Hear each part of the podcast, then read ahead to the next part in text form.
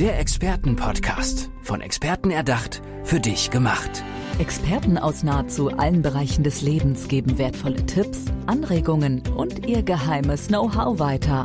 Präzise, klar und direkt anwendbar. Von A wie Affiliate bis Z wie Zeitmanagement. Der Expertenpodcast macht dein Leben leichter.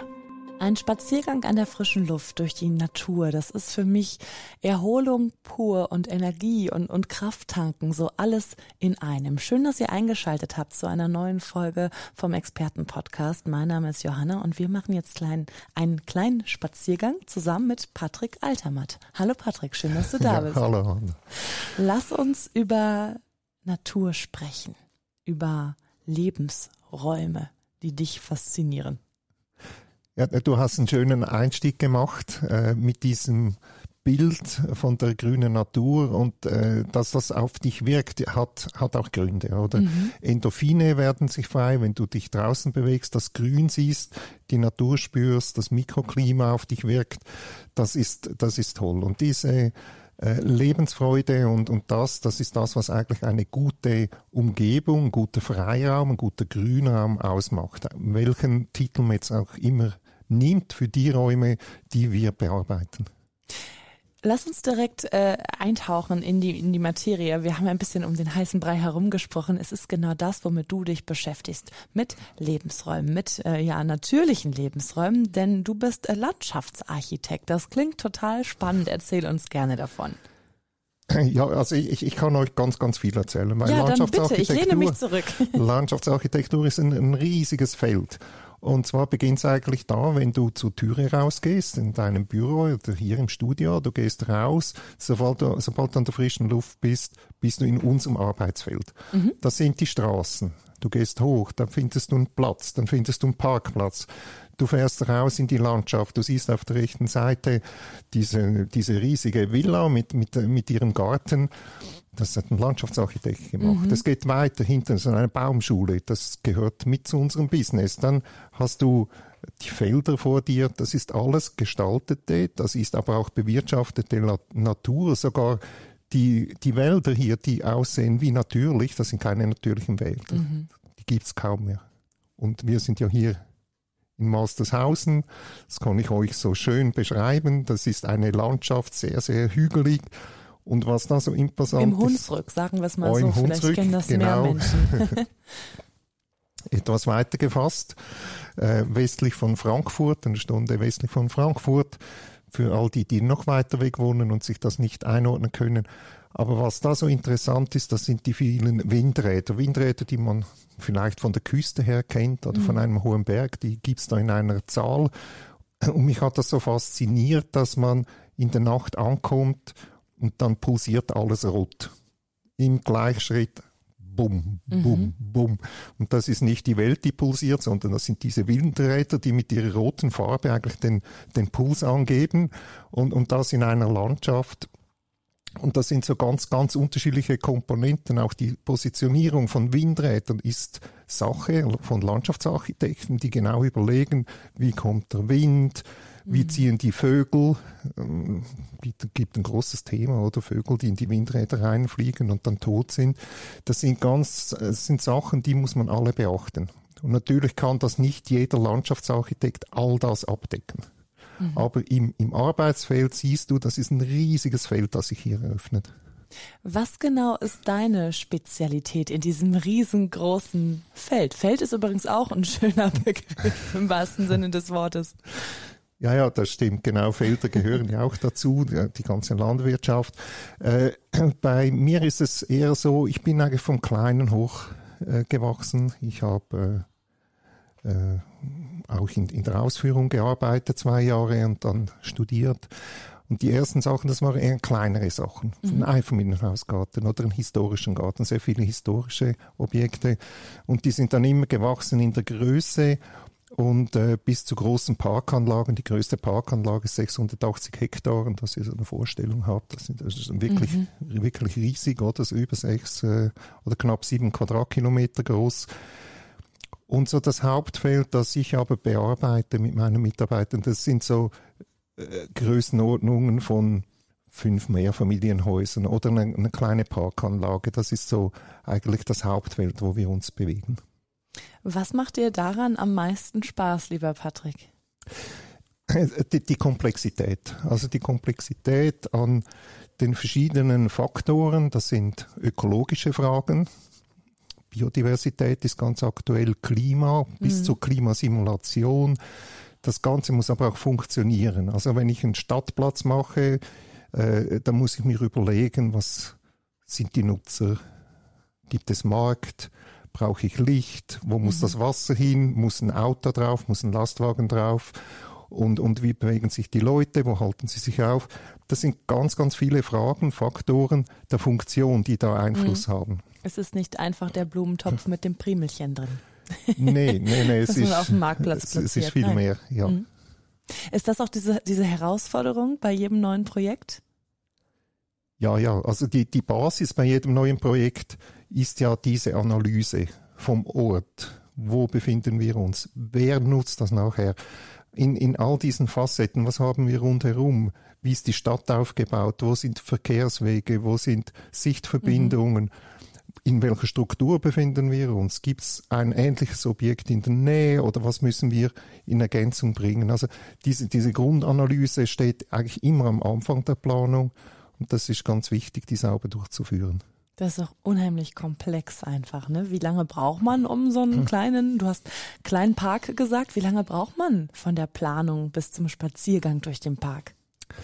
Also wenn es ganz schnell geht, dann sind es drei Jahre. Mhm ab drei Jahren, das ist wirklich äh, sehr optimal. In den meisten Fällen, wenn ich eine Parkanlage habe, da wird das heute öffentlich ausgeschrieben. Das heißt, da kann jemand aus Deutschland, aus der Schweiz oder äh, Österreich sich bewerben. Das gibt einen Wettbewerb, Gestaltungswettbewerb. Das ist so wie die allererste Phase, bevor es überhaupt in die Projektierung geht. Die alleine dauert in etwa schon ein Jahr. Mhm. Dann kommt die Projektierung. Vielleicht muss man Gelder frei machen. Das heißt, es gibt eine Abstimmung. Das ist wieder ein Jahr vorbei. Jetzt sind wir schon bei zwei, vielleicht drei Jahren. Nachher wird das Ganze fertig geplant. Es wird ausgeschrieben. Nochmals ein Jahr vorbei und dann wird es noch zwölf Monate, vielleicht anderthalb Jahre gebaut. Also wir sind dann schnell bei vier, fünf Jahren, mhm. bis ein nur kleiner Park schon gebaut ist. Hast du ein Projekt, wo du gerade mit besonders viel Herzblut äh, dran arbeitest? Ja, ich, ich arbeite mit Herzblut an der Firma. Das ist das eine. das ist eigentlich mein, mein größtes Projekt. Aber äh, ich habe natürlich auch Projekte, in denen ich beteiligt bin. Das ist dann meistens auf gestalterischer Ebene. Das sind äh, kleinere Sachen wie, wie Wohnüberbauungen oder Parkanlagen. Und äh, ich, ich würde jetzt ich, ich würde jetzt sicher vielen Unrecht tun, wenn ich sagen würde, ich hätte ein Herzensprojekt. Mhm. Also mir ist jedes, jedes Projekt wichtig, mir ist jeder Kunde wichtig und die, die Größe ist nicht maßgebend, die Art ist eigentlich nicht maßgebend. Ich, ich stecke meine Energie in jedes Projekt rein. Gibt es denn ein Projekt, an das du dich besonders erinnerst, an das du, das du so gerne beim, beim Wachsen begleitet hast und wo du heute gerne nochmal hinfährst zum Beispiel? Es sind natürlich die, die Projekte, die mich persönlich im Beruf geprägt haben. Mhm. Das ist sicher mal das erste Projekt. Erinnerst du dich dran? Erzähl uns davon. Ja, ja, ich, ich erinnere mich gut daran. Das ist ein, ein kleiner historischer Garten in Chur. Der ist geschätzt 17 mal 17 Meter groß. Und zwar ein Barockgarten. Mhm. Da war eigentlich nichts mehr vorhanden, ein paar kleine Ruinen noch und äh, den haben wir dann, durften wir sanieren.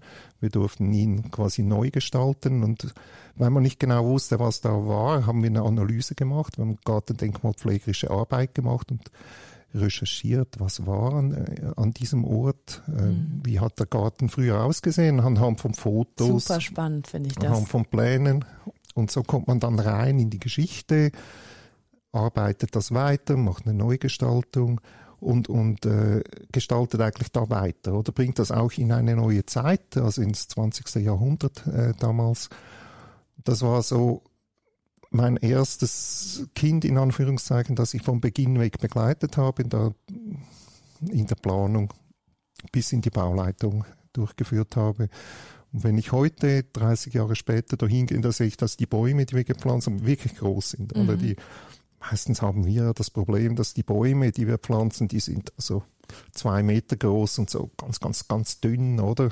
Müsst ihr euch vorstellen, wenn ihr das irgendwo im Wald seht, also die ersten Sprosse etwas größer und wenn man sich vorstellt, 30 Jahre, das ist doch ein schönes Alter für einen Baum, oder? Da, da wirkt er ausgewachsen, mhm. das gibt Patina auch am Boden, erste Moose am Stamm und so, das wirkt, wirkt äh, sehr schön. Also also ist es schon so, dass du manchmal noch hinfährst, um es dir mal anzuschauen, was ist draus geworden? Ja, ja, immer, immer. Sehr und wir schön. haben ja äh, Projekte eigentlich in, in ganz Deutsch, Deutschland, Österreich und der Schweiz. Und da gibt es immer wieder, dass wenn ich an einen Ort komme, dann habe ich auch Projekte, die vor, wurden vor zehn Jahren abgeschlossen, dann besuche ich die und, und schaue, wie sich die entwickeln. Ja, mhm. weil im Gegensatz zum Architekten ist bei uns so, wenn wir etwas abgeschlossen haben, beginnt eigentlich mhm. erst die Entwicklung. Mhm. Der Architekt baut sein Haus, und muss nach zehn Jahren wieder neu verputzen. Muss dann wieder neu verputzen. Und, und bei uns äh, kommt dieser sogenannte Lebenszyklus, der ja, alle haben das, also auch die Architekten kennen das. Irgendwann ist etwas fertig, muss wieder saniert werden. Bei uns ist der Lebenszyklus aber elementar, dass Sachen sich entwickeln können. Mhm. Nämlich eine kleine Pflanze zu einer Hecke, ein Baum zu einem, einem ausgewachsenen Baum. Und, und so ist es wichtig, dass wir das begleiten und die Erkenntnisse daraus auch wieder in die Projektierung einführen können oder zurückführen können. Jetzt leben wir in einer Zeit, in der das Thema äh, Klimaschutz exorbitant wichtig geworden ist, in der endlich das Bewusstsein dafür vielleicht auch ja deutlich größer ist als noch vor 30 Jahren. Ähm, was für eine Rolle spielt das in deiner täglichen Arbeit? Thema Klimaschutz, Thema Nachhaltigkeit?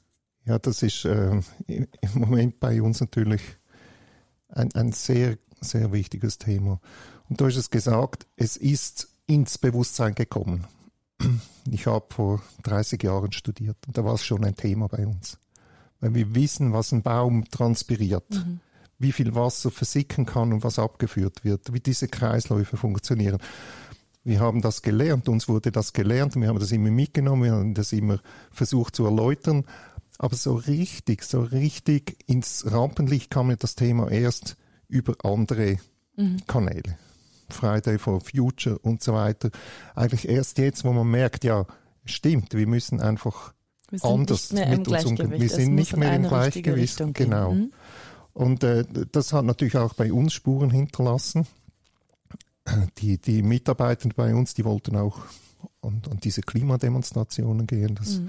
haben wir gesagt, ja, das ist gut, das könnt ihr auch machen in der Freizeit, das ist äh, keine Frage wir, wir wollen uns aber nicht politisch engagieren, sondern wir wollen uns inhaltlich mhm. engagieren. Und dann mhm. haben wir gesagt, was machen wir vom Büro aus? Und es war sehr schnell klar, wir, wir werden unser Büro auf äh, klimaneutral mhm. positionieren. Wir werden daran arbeiten, klimaneutral zu arbeiten. Das haben wir in die Hand genommen. Wir wurden beraten, wie optimieren wir unsere Prozesse, wie op op optimieren wir unsere Arbeitsplätze, in dem Prozess sind wir drin, weil dieser Prozess ist nie abgeschlossen. Mhm. Hast du ein konkretes Beispiel? Ich meine, ihr könnt ja jetzt äh, schlecht zu einer Baustelle mit dem Fahrrad fahren, weil ihr habt ja auch immer Gerät dabei.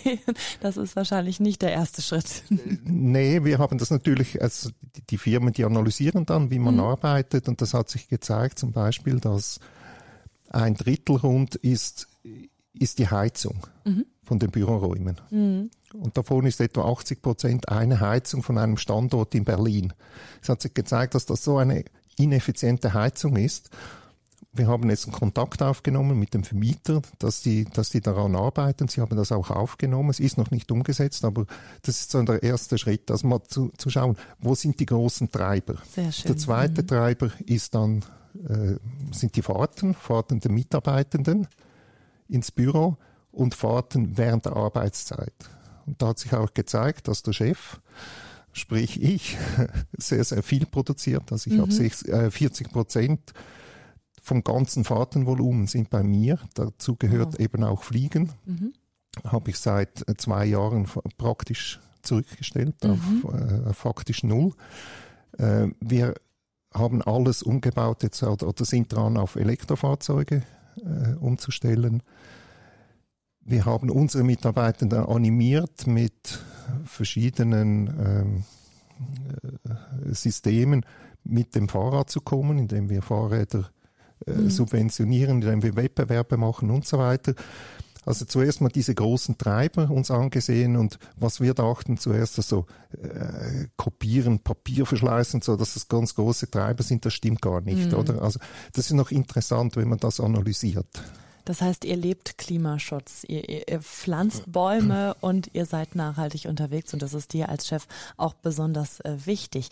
Merkst du auch, dass sich zum Beispiel Städte und Kommunen verändern, indem es eine höhere Nachfrage an begrünten Plätzen gibt etc.? Dass auch da ein Umdenken ja, ja, stattfindet? Ja, ja, da ist, da ist ein großes Umdenken da. Wir merken auch, dass äh, Kommunen, die uns schon Aufträge gegeben haben, vor fünf Jahren, zehn mhm. Jahren, wieder auf uns zukommen mit den gleichen Aufträgen, die quasi sagen, am gleichen Ort bitte können wir noch mehr Bäume pflanzen. Mhm. Mhm. Orte, wo früher vielleicht Bäume rausgestrichen wurden aus finanziellen Gründen, kommen sie jetzt und sagen, wir möchten noch mehr, geht mhm. noch mehr. Oder? Mhm. Und, und das ist ganz interessant, oder? Dass quasi die Diskussion, Anzahl Bäume komplett geändert mhm. hat. Früher hat man gesagt, nee, kostet zu viel, der Unterhalt ist zu groß. Und jetzt plötzlich ist das, ist das alles möglich, oder? Mhm. Was wünschst du dir für die Zukunft, für deinen Betrieb, für die Erde, fürs Klima? Die, die, erste Frage ist vielleicht einfacher zu beantworten. die des Betriebs. Ich äh, wünsche mir, dass wir weiterhin für unsere Kunden und für die Nutzer nachher dieser Anlagen, Parkanlagen, Straßen und so weiter, dass wir da schöne, innovative, funktionale, aber auch ökologisch hochwertige mhm. Anlagen machen dürfen, dass wir da wirklich allumfassend denken und das unser Wissen auch einbringen können. Die zweite Frage über, über die Welt ist viel schwieriger zu beantworten. Das haben wir nicht in der Hand, wir haben es aber in der Hand, jeder und jede seinen Beitrag zu leisten dafür. Und ich hoffe, dass wir da auch als Beispiel vorangehen. Patrick, darf ich fragen, wie dein Garten ausschaut zu Hause? Mein Garten sieht aus wie ein Paradies. Oh, Stellt euch das vor. Auf der einen Seite habe ich einen Blumengarten, äh, auf der anderen Seite einen Garten mit Gemüse, mit Obstbäumen und dazwischen sind die Hühner und äh, noch ein paar Kühe, die hin und wieder bei uns weiden. Also so ein kleiner Bauernhof oder ehemaliger Bauernhof ist mein, mein Ruhepol in dieser ganzen äh, strengen Zeit und, und auch in der äh, als Kombination zur Arbeit ist mhm. das wirklich für mich ganz wichtig, selber etwas zu machen, auch wenn ich zugegebenermaßen ähm, eine Frau habe, die, die einen Großteil ein macht von dem. Sie ist auch als ähm, als, als Topfpflanzengärtnerin, als Schnittblumengärtnerin und Floristin äh, prädestiniert äh, dafür, das wirklich auch äh, zu machen. Ich bin eher für das Grobe, sie für das Feine zuständig. Lieber Patrick, wenn man dich erreichen möchte, wie stellt man das am besten an? Ja, am besten über unsere Firma Hagerpartner AG. Wir sind in Zürich, Berlin, Stuttgart und in Genf zu Hause. Die Homepage ist hager-ag.ch oder .de oder über den Expertenpodcast. Patrick Altermatt, vielen Dank für diesen äh, kleinen Spaziergang und die kleine Reise und ähm, ja, die guten Aspekte, die du uns noch um, über das Thema Klimaschutz mit auf den Weg gegeben hast. Und wenn ihr irgendwie was verändern wollt, wenn ihr mehr schöne Plätze erschaffen wollt, dann macht das doch am besten mit dem Patrick zusammen. Der wohnt ja schließlich schon im Paradies und hilft euch dabei, auch ein Paradies zu erschaffen. Schön, dass du da warst. Vielen Dank. Der Expertenpodcast. Von Experten erdacht, für dich gemacht. Wertvolle Tipps, Anregungen und ihr geheimes Know-how. Präzise, klar und direkt anwendbar. Der Expertenpodcast macht dein Leben leichter.